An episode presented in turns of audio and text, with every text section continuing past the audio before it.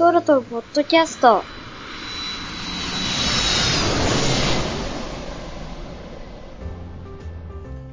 このポッドキャストは国内外の飛行機の話題をほんの少し掘り下げて楽しく話そうという番組です。ハイガンマーとサラマンの2人がお送りします。今回のテーマはボンバルディアの栄光と衰退。カナダの航空機メーカーのボンバルディアがどのように成長してどのように衰退していたかについて話します。いや、ボンバルディアの起こりっていうのはスノーモービルから始まった僕知らなかったんだけど。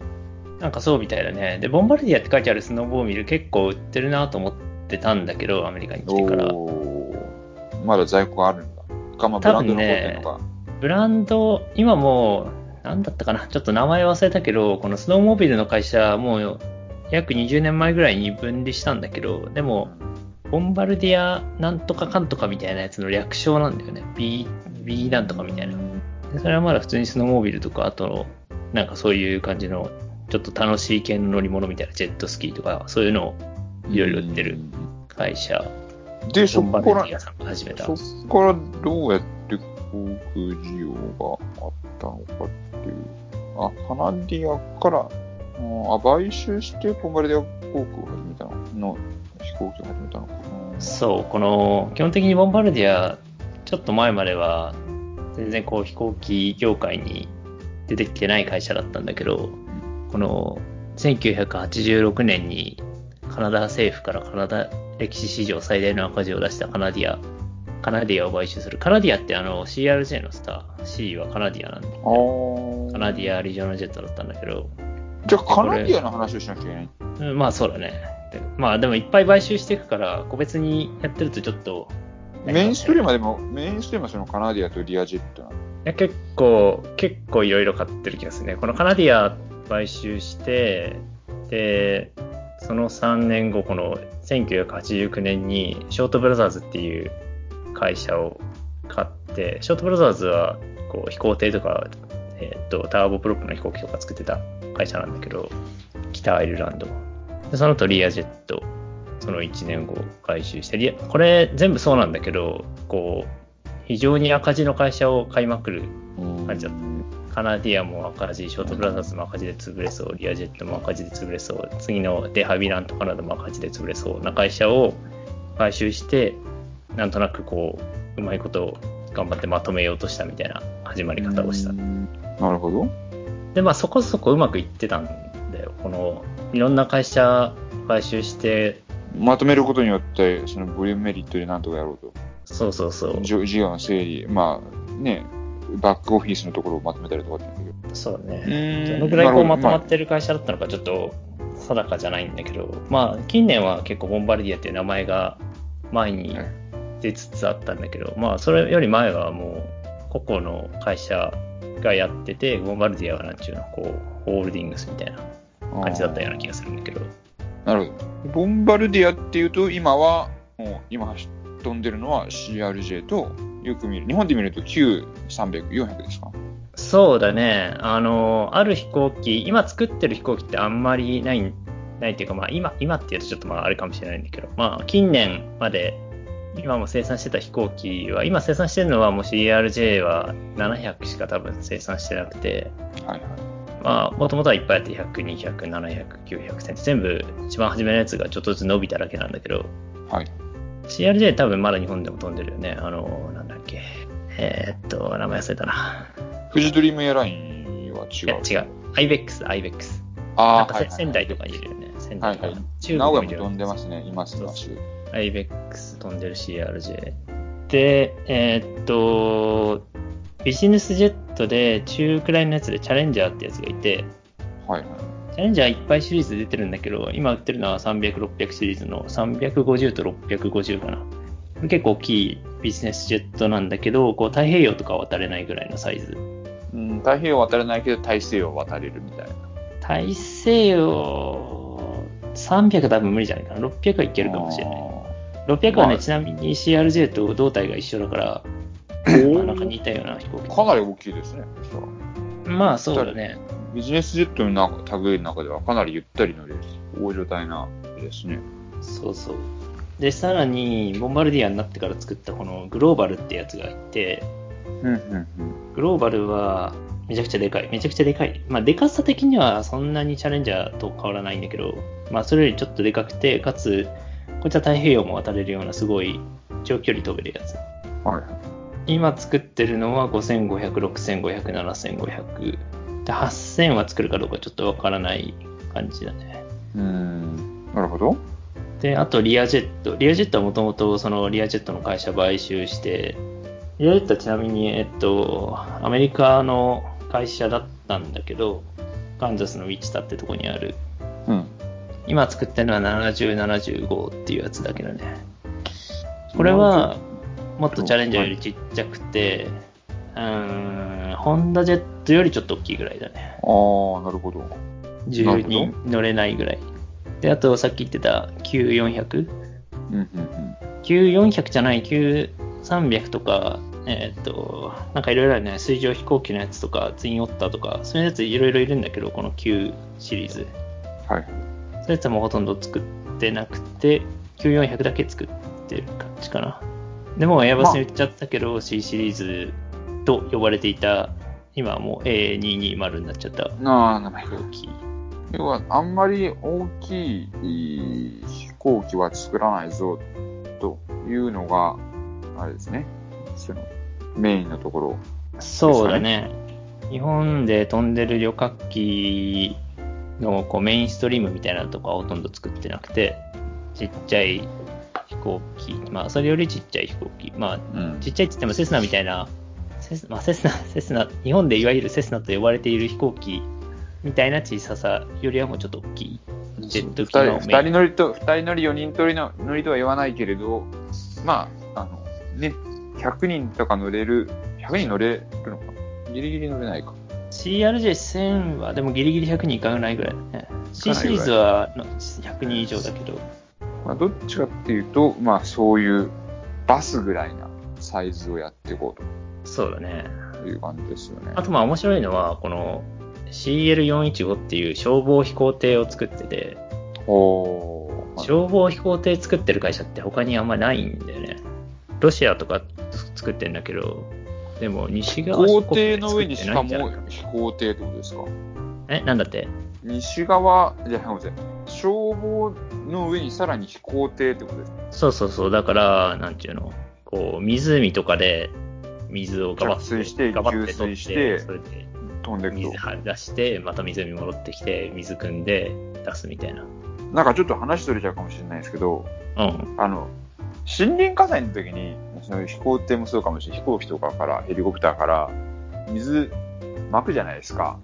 マークね、あれ、なんか見てると焼け石に水感がすごい自習感じる。効果あるんですかねえー、なんかこんなに燃えてるのにそんだけ巻いても火消えないでしょみたいな。どうなんだろうね。まあ俺も同じ思いをしてたけど、まあそこそこ、そこそこ効いてるんじゃないのかね。そこそこ効いてるんですかねまあ、燃えてないところに水をつけて燃え広がらないようにするっていうのもあるのかもしれない。まあそれありそうだね。まあ飛行機そんなに水詰めるわけじゃないからな。なんか、めっちゃ燃えてるのに、ちょっと爆弾でチャバってやってるだけじゃんみたいな感じがして。アメリカのやつは水じゃなくてなんかこう消火剤みたいなやつ。ああ、消火剤ですか。ねうんちなみに水で、水汲んでそのまま消化してまた戻ってきて水汲んでっていうのをなんか見てたことあって、はいはいはい。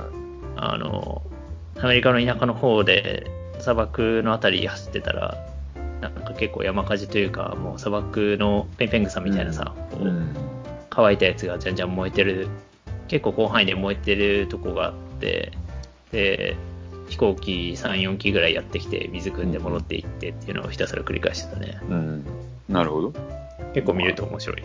面白そうですよね、それはそれで。そうそう。あ、また降りてきた、みたいな。なるほど。まあ、でも今この挙げた、そのいろんな飛行機ですね、CRJ とかチャレンジャーグローバル、リアジェットっていうのは、まあ CRJ とチャレンジャーっていうのはある種兄弟機であって、それ以外のやつはそれぞれ別、もともと別会社からは流れてきた。で、ボンバルビアに、えー集まってきたってことでいいですか？まあ、ざくっと言うと、ざくっと言うとそうだね。グローバルはう多分胴体 CRJ と同じだと思う。ああ、そうですか。だから、そこをまとめていったと。うん。リアジェットは全然別だね。ちっちゃいからね。例えば、ちょっとそれは分かることが分からないんですけども、その、要は小型が得意だということで、例えば工場がまとまっているとか、そういうことはない。工場は、そんなにまとまってないね。工場は結構いろんなところにあって、というのも、こういろんなところの会社買収するといろんなところに工場があるでしょあります。ね。いや、あるじゃないですか。で、えーっと、要は、買収の目的というか、メリットっていうのは、複数あった資産がまとまるわけじゃないですか。そうだね。うん、まとめれるものはまとめれるぞ、みたいな。うちとこれと同じもの使ってるから、いや、こっち、稼働率上げるために半分売っちゃえとか、3分の1売っちゃえとか、そういうことができることを、おみなんていうか、魅力というか、あ狙いにできるかなと思ってるんですけど、まあ、そういうことはやったのか、やらないのかって。まあ若干やってるけど、多分そこまでやってないんじゃないかな。まあ、せいぜい、せいぜい、販路が統一されたとか、そういう感じですか。うん、そうかもしれないね。飛行機ってそんなにこう車みたいに大量生産じゃないから、あーこうおじさんが寄ってたかって、そこに置いてあるやつを組み立てるみガシたいなャーン、ガシャーンって言ってるじゃないですかね。うん。で、かつ共通部品もそこまで使ってるわけじゃないから、ああ、そういうことか。なるほど。あんまりそこはそうでもないぞと。まあ、だからいろんなところに工場があって、ああ飛行機があっち行ったりこっち行ったりするイメージだね。うん、なるほど。まあ、それで。で、つかな、歴史の話をすると、まあ、さっき途中まで、まあ、4つの主な会社を買収しましたっていうカナディア、ショート、リアジェット、デハビラントカナダを買収して、まあ、こう、大体飛行機作るようになって、まあ、その後結構調子良かったんだけど、うんっていうのも CRJ、えーっと、アメリカでかなり売れて、でこうリージョナルジェット大体 CRJ で、CRJ で飛ぶようになって、前ムレはもう半分くらい飛んでるんだけど、うん。で調子良くて、まあ、ビジネスジェットも結構売れてて、まあ、そこそこうまくやっていけてたんだけど、途中からちょっと怪しくなってきて、うん。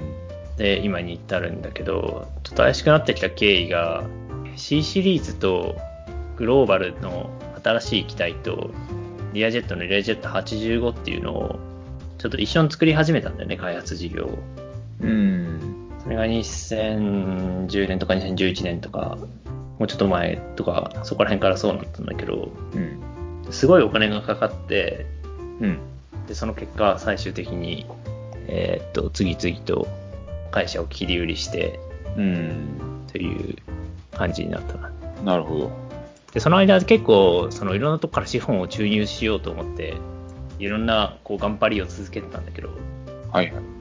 例えば、2011年に中国からお金をもらうために、中国であの飛行機作ってるやつあるじゃん、コーマックっていう。あああ、ありますね。れもなんか、今どうなってるのかよくわかんないんだけど、なんか737みたいなクラスのやつを作ろうとしてたよね。ああ、あれってどどうなっちゃったんですかね、本当に。いや、まだなんか普通に商業飛行始まるような段階じゃないような気がするけどな。あれ、国、中国国内もと飛んでないんでしたえっ、と、その737クラスのやつ、なんていうんだっけ、はい919かな？919っていうやつの前の ARJ は結構前に開発が終わって、中国国内飛んでるはずだよ。?ARJ か。で ARJ の次の737クラスのちょっと大きいやつ、150人、180人ぐらい乗れるうん919ってやつは、結構長い間開発やってるけど、全然、なかなか。なかなか、まあ、あそこもちょっと面白いなと思ったのは、アルファベットの A、B のその次の C を狙ってるんじゃないかって話を聞聞いた覚えがありますよね。言ってたね。うん。エアバスの A、ボーイングの B、チャイナの C で、それで C なんとかっていう数字をつ、あのね、名称を取っていく、で、ブランドを作っていこうしたって話は結構好きでしたけどね。あー結局、そんなにうまくいってないからな。まあ難しかったんでしょうね、なかなか。うん。で、その中国からお金をゲットするために中国企業と提携してお金をもらったり、2012年には韓国の会社から会社と一緒に機体を開発するっていう名目でお金をもらったりしてたんだけど、それでまあお金をもらう側はちょっと厳しくなってきたので、2014年に3700人クビにして、2016年にも7000人クビにして、ちょっと待って、三今ここに3700人は全社の20%っていうふうにメモがあるんですけど、うんってことは、えーっと、全社員が1500、1万5千人から1万あー7千人ぐらいいたのかってことですかね。これがね、ちょっと微妙で、ちょっとどのぐらいの範囲の全社員のことかよくわからなかったね。俺がいろいろ調べた感じだと。多分もっと全社員、あの、電車とか含めればもっといるんじゃないかなと思うんだけど、あーあ、航空事業部だけじゃないかとか。航空事業部で、かつ、カナダだけとか、そういう感じかもしれない。いや、3700人クビにして7000人クビにしたらもう1万7000人クビにしてんだけどって思って、どんだけいたねんみたいな。今じゃあどんだけ残ってんねんみたいな話をちょっと思ったんですよ。そうだね。今どんぐらいいるんだろうね。ちょっと今どんぐらいいるのかちょっと見てないけど。まあでも、まだ、まだ結構残ってんじゃないかな。まだなんかいろいろ切り売りしてんだけど、完全に切り売り終わってないから、うん。まだ2万、3万ぐらい残ってんじゃないのかな。うんと、ちょっと今、切り売りのところに話が行きましたけど、切り売りするっていうことは、あんまり事業がうまくいってないっていうじゃないですだと思うんですけども、うん。その、事業がうまくいかなかった。まあ別にこれはコロナ以前の問題で、もう2000年、えー、こう、2000年入ったぐらいからそれが始まってると思うんですけど、それはなんでなんですか？そのじうまくいってないっていうのは、どのあたりがうまくいってないセールスがうまく伸びなかったっていうだけですか？あんま、まあ他にお客さん取られちゃったとか。キャッシュ、キャッシュが出ていくのがすごい多くなったんだよね。3期同時開発で。ああ、開発費が負担になってると。負担になってる。で、かつ、その、やっぱり今言ったように、ライバル、今も言ったように、ライバル企業が結構出てきて、例えば CRJ だったら、CRJ と、あの、エンブレアの飛行機だったら、エンブレアのやつの方がいい飛行機なんだよね、新しく出てきて。ああ、CRJ って、例えばさ、こう昔からこの同じ胴体をひたすら伸ばして使ってて、で、はいはいはいはい。端的に言うと狭いんだよ。ああ、狭い、要は、胴体の、の、その、円周というか、断面が小さいと。小さい。小さくて、例えばさ、飛行機に乗って、荷物、持ち込み可能な荷物ってあるじゃん。あの、はいはい預けるんじゃなくて。はいはい。で、持ち込み可能な荷物の普通の、なんていうの、規定以内のサイズみたいなやつあるじゃん。ちょっとちっちゃめの。ありますね。3辺いくつとかありますよね。その空港の乗るときに、あの、この、このサイズでも食べてくださいみたいなのがありますよね。そうそうそう。あれが乗らないんだよね、CRJ は。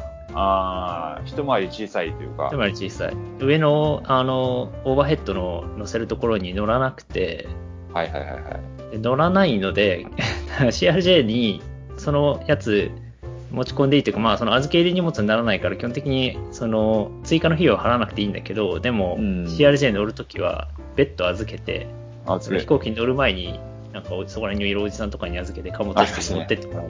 はいはい、ありますよね。その、ちょっともう乗らないんで下に回しますねとかって札付けられるやつありますよね。そうそうそう。それが確実に起こる。で、エムレアのやつはもっと後で作ったでっかいやつだから、そういうのないんだよ。うん。なるほど。ということで、まあ、結構その、このリジョナルジェットってアメリカがメイン市場なんだけど、アメリカではほとんどエムレアの方が売れちゃってる状況になってきて。まあ、それ以外ではそれほどでもないけどね、ビジネスジェットは、こう、かなり長い間ずっと好調で、ああ、なるほどね。あの、そうですよね。旅客機、普通の旅客機サイズ、うん、まあ、リージョナルジェットとはいえども、旅客機サイズのものをビジネスジェットにしてるわけですから、相当大きなビジネスジェットですよね、ビジネスジェットの中では。そうだね。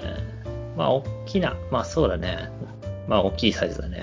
だって、要はね、ビジネスジェットって乗用車だと思うと、なんですか、あーマイクロバスを乗用車にしてるようなもんでしょ車で言うと。確かに、まあ、マイクロバス、マイクロバス、まあそうかもね、マイクロバスとか、もっとでかいバスとかかもしれない。そう。まあ、要はそういうことですよ。グレードが違うものを、なんていうか、みんなで乗ろう、あ一人で乗ろうぜとか、な少ない人数で乗ろうぜって言ってるわけですから、うん。まあ、かなりゆったり大きめな。そっちからすると大きいく取れるますよね。そうだね。あとはビジネスジェットいいところは早いんだよね、ちょっと。あー、ビジネスジェットの中でも。より。えーっと、いや、普通の旅客機に比べると。そういうことです。それは、あれですか、軽いから。いろんなものつけてないから。いや、なんかそういう設計なんじゃないかな。で、これ CRJ と、その、例えばグローバルって同じ胴体だと思うんだけど、はい、でもはい。主翼は全然違って、それは早く飛ぶか、あの、それとも、ケチって飛ぶかの設計思想の違いが反映されてる感じだね。なるほど。まあそういうわけで、だいぶ傾いて、まあね、傾いてきた原因のもう一つは、CRJ 結構売れるんだけど、そんなに儲からないんだよね、これ。ビジネスジェットに比べて。売ったところで儲からない。売ったところで儲からないっていうのは、あの、リージョナルジェット、エムレアもそうなんだけど、まあエムレアはまあ若干ちょっとそれが良くなってきた感じかもしれないけど、なんていうか、えーっとね、なんだろうな。例えば車で言うと、これバス会社に売るみたいな感じじゃない、バスを。はいはい。で、えー個人に売るわけじゃなくてね、ビジネスジェットはどっちかっていうと、個人に、例えば BMW に行って BMW 買いたいですみたいな感じだけど、うん CRJ はね、なんか、なんとか観光とかに行ってバスどうすかっていう感じなんだよね。うんで、なんとか観光とかのバスが必ずしもいつもめちゃくちゃ景気いいかっていうとそんなことなくて、結構景気悪かったり、あとは、こう、その地方自治体からこう頑張って補助を受けてなんとかやってますみたいなうん。とか結構多くて、なるほど。その世界的な大企業に例えばビジネスジェットを売るとか、富豪に売るとか、そういうのよりはだいぶね、うん結構利幅が出ないんだよね。あー大富豪、まあそうですよね。その、ビジネスジェットはかなり富裕層ですけど、要は、ね、えーそういうバス会社というか、運行会社がさらに相手にするところは、いわゆる一般のお客さんなわけですから、そんなに高くは売れないですよね、それ。そうそうそう。その、内装をリッチにして利幅を大きくしようぜって言っても、そういうわけに、うん。オプションがつけにくいですよね。つけにくいね。いかにケチるかみたいなとこに話がいっちゃいますからね。そうそうそう。で、売るにしても、やっぱ初めお金なかったりするじゃない。だから、ちょっとずつ払いたいみたいなとか、あとはお金ないから、ちょっとあ、ローンとか、そのリースとか。政府の保証をつけないととか、どっかの市からお金もらわないととか、そういうことをやらなきゃいけなくて、ああ、なるほど。キャッシュで取っ払いでうう買ってくれる大金持ち相手がないので、なかなかそこが難しいと。そうそうそう。あーあー、それは確か面白いですね。そういう。ビジネスジェットはね、まあ、売れるときは、まあ、富豪もそうだけど、多分、かなり企業、企業向けが多いんだよね、これ。はいはいはいはい。グローバルとかは。太平洋行き来できるから、その、例えば香港からロサンゼルス行きますみたいなとか、簡単にできるから。うんうん、お金持ってる会社が、まあ、そこのエグゼクティブな経営者層とか、あーサラリーの高い人たちに時間がもったいないということで飛ばしますわね、そりゃ。そうだね。という感じで。で、まあ、その、吸ったもんだ、その、首にしたりした、プラス、えっ、と、ケベック政府。このカナ、ボンバルディアって、ケベック州、カナダのケベック州に本体があって、はいはい。あの、フランス語のとこ。まあ、俺行ったことないんだけど、モントリオールとか、ここら辺の都市いろいろあるんだけど、そこのケベック州に泣きついてお金もらえませんかって、ちょっとまたお金もらって、まあ、ねえ、一応雇用があるわけですから無限にはできないですよね。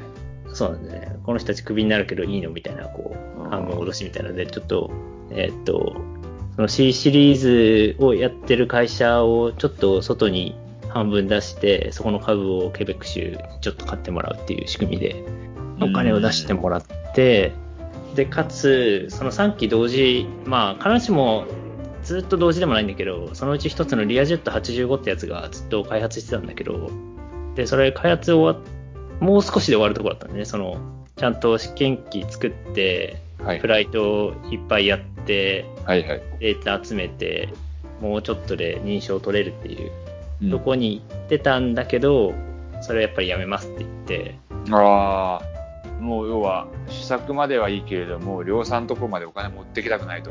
そうそうそう、もう無理だっていう話になって、あーそれで、そのプログラム全体がもうキャンセルされちゃって、あら TiaJet85。結構ね、これ、急遽決まった話らしくて、TiaJet85 も、今日の昼には TiaJet85 もキャンセルするぞみたいな感じになったみたいで、その、噂で、おお。それでみんな、そのままクビになってしまったらしいね。TiaJet85 の人が。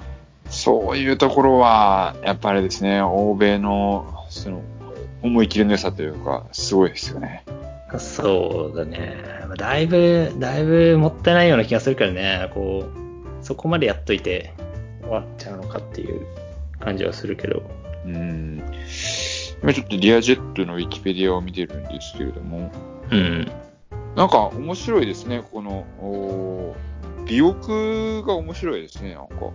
T 字のところに、下、T 字の、なんか普通の、要は十字の水平尾翼みたいなところがなんか若干下向きな感覚がついて面白い形してますね。ああ、この、ヒアジェット70、75のやつ。うん、60もそうですけど。うんまあ大体そこに兄弟みたいなやつだからな。この、その、尾翼、水平尾翼2つついてるみたいなやつでね。そうですね。で、その下の方が、なんか、下向いてて、えー、面白いとか思って。これ何なんだろうね。多分なんか同安定かなんか悪かったんだろうね。苦肉の作感がありますか？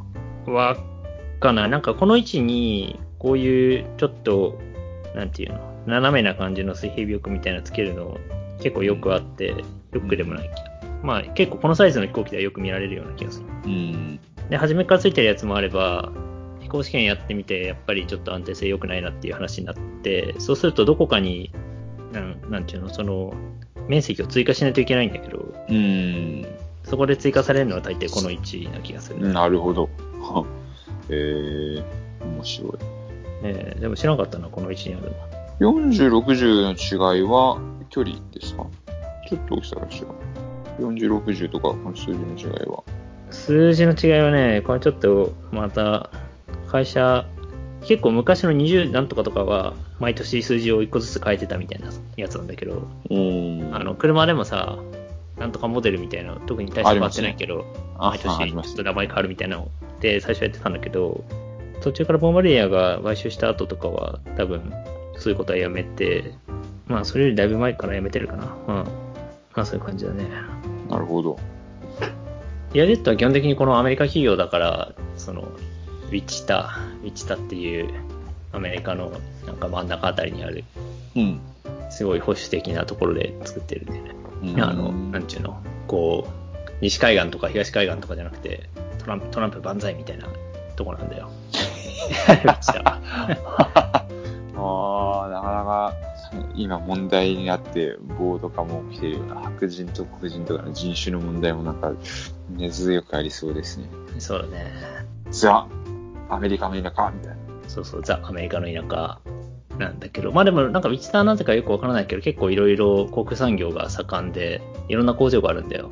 うん。このボンバルディアのリアジェットもあるし、えーっと、あの、ボーイングのさ、737、まあ737だけじゃないけど、胴体とかめちゃくちゃいっぱい作ってるスピリットっていう会社があるんだけど、はいはいはい。スピリットの工場はウィッチタにあって、前にあの、なんか前のポッドキャストでも話したような気がするけど、737の胴体がさ、あの川、川に流れるやつ川に掃除するやつですね。そう、あれもウィチターで作って、そこからひたすらシアトルまで電車で運んできてたんだけど、あと何かな？なんかあといくつかあったような気がするんだよ、ウィチタの航空産業。すごいですね。そんなにいっぱい。そうなんだよ。そんな大きい町でもなさそうなの？大して大きい町じゃないよ。もう、ザ、ザ田舎なんだけど、あ、セスナか。セスナセスナって今、えっ、と、テキストロンっていう会社の下にあるんだけど、はい。テキストロンはセスナと、えっ、と、ビーチジェットと、あと何だったかなあともう一個ぐらいあるんだけど、そのビーチジェットもセスナも多分ビキターにあるんじゃないかな。というわけで飛行機では一大産業なんだけど、まあ、文化的にはアメリカの家だからね。なるほど。でそういうわけでリアジェット、まあ今何の話をしてたあ、リアジェットの話をしてたのか。あそうですね。